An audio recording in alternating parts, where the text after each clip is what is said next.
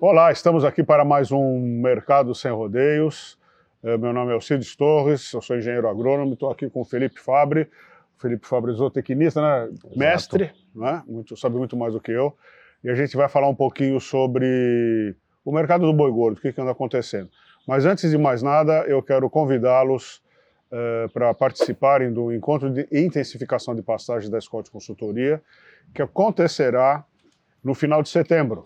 Nele, nós abordaremos todos os assuntos relacionados à a, a, a, a, pastagem, a intensificação, eh, a integração lavoura-pecuária e também sobre o mercado. Né? A gente não pode deixar de falar do mercado com essa tremenda volatilidade que a gente está assistindo.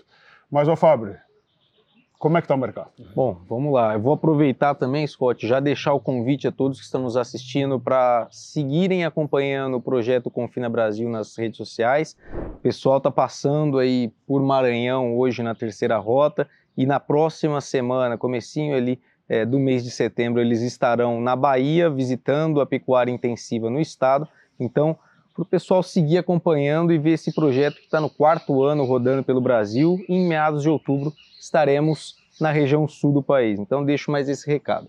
Falar a respeito do mercado, Scott, o mercado que vem capenga, bem frouxo com relação à cotação em todas as praças pecuárias do Brasil, apesar do período de entre-safra, né, entre-safra de capim.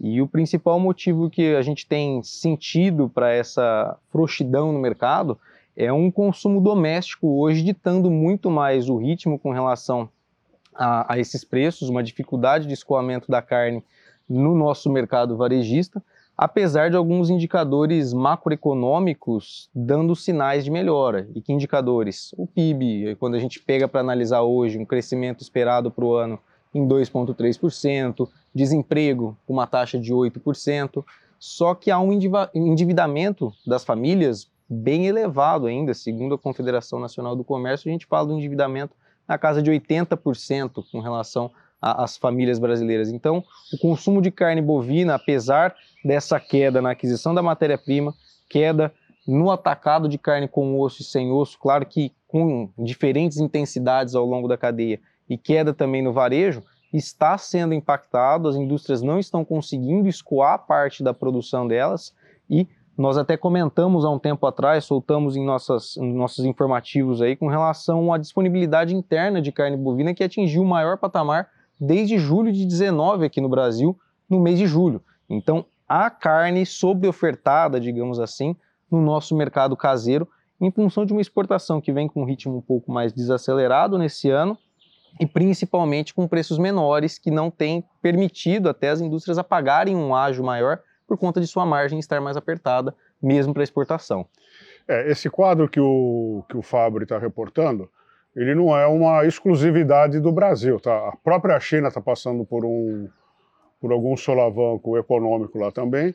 Isso nos afeta, Exato. porque o Brasil é grande exportador. Todas as nossas commodities agrícolas, né, o principal comprador é a China. Então a China uh, soluça lá, a gente espirra aqui, não é? E não é só a cotação da roupa do boi gordo, caiu o preço do, uh, da soja, do milho, uh, de todas as outras proteínas de origem animal. Então, a, a, essa crise, vamos dizer assim, né, é ruim falar em crise, mas ela é generalizada para todos os produtos ag agrícolas. É o ciclo de preço, tá? a gente está em, em, pleno ciclo de. Eh, no ciclo de preços pecuários, a gente está em plena fase de baixa, e isso só deve eh, melhorar ao longo do tempo, mas esse ano e o ano que vem ainda a gente deve viver o ciclo de baixa até o começo de 2025. Agora tem uma coisa, uh, uh, quando essa oferta terminar, essa oferta de gado diminuir, é, aí também é instantâneo, o preço, a volatilidade é o contrário, né? aí o preço começa a subir também é, em função disso. O problema é, é a, a, cada ano que passa, segundo uma, um próprio levantamento feito pelo Fabre, Uh, a entre safra está cada vez mais curta, né? Dois, três meses, quatro meses, e a safra cada vez mais longa, em função também da adoção de tecnologia. Mas eh, do ponto de vista de pecuária de, eh, de corte, a gente tem, e de, em todos os grãos, a gente tem mais oferta do que consumo. Né? Então a gente precisa abrir mercados, e é o mercado que vai determinar a intenção de semeadura dessas, dessas lavouras e também da produção de gado. É isso ou estou falando bobagem? É isso mesmo, e só para a gente ter uma ideia, o senhor comentou até um ponto importante. O Paraná, o Departamento de Economia Agrícola do Estado, divulgou dados no final de agosto a respeito da intenção de semeadura na primeira safra do Estado, que deve ser a menor área semeada da história.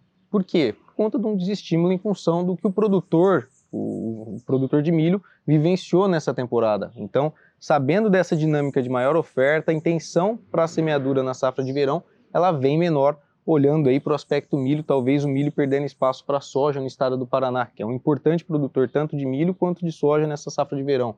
Então é um ponto importante, o mercado ele se autorregula.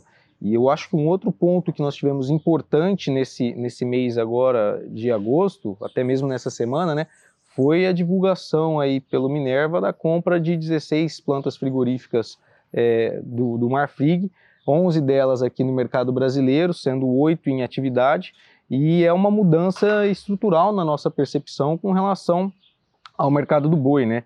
A gente passa a ver o Marfrig trabalhando hoje mais com um mercado de carne é, especial, né, com linhas premium, e voltado também, até mesmo com a aquisição, aquisição não, né, mas a participação recente na BRF, voltado mais também para o mercado de aves e suínos, e o Minerva entrando forte aqui na América do Sul com relação à sua posição, ficando junto com o JBS, na minha percepção, como os dois grandes gigantes aqui do mercado do gado gordo. E você parece também que nessa compra o, o Minerva comp, comprou plantas que exportam para a China, né? Exatamente, exatamente. Então, então ele melhora a posição dele também para exportação de commodities. Exato, e há uma lista também de frigoríficos que foi enviado ao governo chinês agora no final de agosto pelo governo brasileiro, e dessa lista há alguns frigoríficos já do próprio Minerva, então o Minerva ele tem a China como um dos seus principais destinos, isso favorece, na nossa percepção, a questão de busca por boiadas com esse padrão mais jovem ao redor do Brasil. A questão do ágio é que é um ponto de atenção que a gente tem que ter, porque com mais frigoríficos é, habilitados a exportar, talvez o ágio ele se perca é, em algum momento, como a gente está vendo hoje aqui nesse período de entre-safra aqui no mercado brasileiro. É, quanto mais plantas habilitadas, você tem uma oferta maior uh, de boi aí de 30 meses, que é a característica do boi exportado para a China, aumenta a oferta, o, o, o preço cai.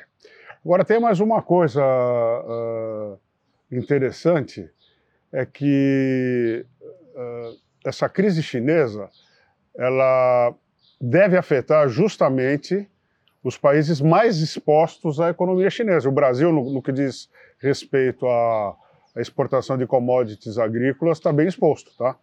Agora, a diferença é que são alimentos, né? E alimento você não pode prescindir deles, então Exato a gente talvez passe também por essa crise chinesa uh, sem muito sem muito solavanco. Considerando que, que essa queda da cotação da arroba exportada não seja uma crise ainda, né? Exatamente. É isso aí. Mais alguma coisa, Fábio? Não, acredito que esses sejam os principais destaques com relação ao mercado. Expectativa para os próximos dias é, é de um mercado ainda frouxo na nossa visão. O relato que chega é de compradores ofertando menos pela arroba do boi.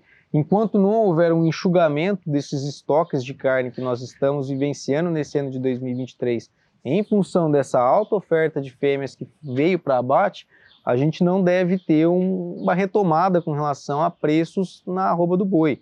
Então, vai depender muito de como vai ser o desempenho do consumo, principalmente doméstico, nos próximos meses, com relação a, a uma possibilidade de retomada. A gente costuma brincar que a esperança é a última que morre, então para essa, essa possibilidade acontecer, ela passaria diretamente para uma melhora no consumo doméstico, uma retomada do dólar a um, a um patamar de R$ reais ou até acima disso, pensando na exportação, e preços melhores também pagos pelo comprador internacional. Não é o que a gente tem no radar para os próximos meses com relação ao mercado externo. A gente vê um quadro de preços frouxos para o mercado externo, com um volume até possivelmente interessante. A China costuma comprar mais entre outubro e novembro, mas é, o mercado doméstico é quem vai acabar ditando o que a gente vai ter para o mercado do boi nos próximos meses. E aí tem a questão do varejo, né, Scott? É, e quando a gente fala de, é, de escala cheia, na verdade, todos os frigoríficos diminuíram a quantidade de bovinos abatidos por dia. Não é? Então, o frigorífico que abatia aí mil cabeças está batendo 300. Então, nesse nível de, de escala de abate está tudo uh, confortável, mais, né? Tá confortável, tá? Mas não é que está todo mundo trabalhando a plena carga. A ociosidade está é bastante significativa, tá? E é isso aí. Uh, excesso de produção. O mercado não cresceu acompanhando essa produção. A gente, inclusive, está tendo problemas de infraestrutura, né? A gente não tem silo para guardar milho. Exato. Isso faz com que os preços caiam mais ainda, não é? E a recomendação final é que tem que fazer muita conta para ver como é que estão as margens, tá? É, precisa, uh, o que precisa ser preservado é, é, é, tanto menos preço e mais margem. Você vê que com esses preços fica difícil ter margem. Fica né? difícil ter margem. É isso aí, gente. Obrigado pela audiência, obrigado pela atenção uh, e espero encontrá-los a semana que vem em mais um uh, Mercado Sem Rodeios. Um forte abraço a todos e até a próxima, pessoal.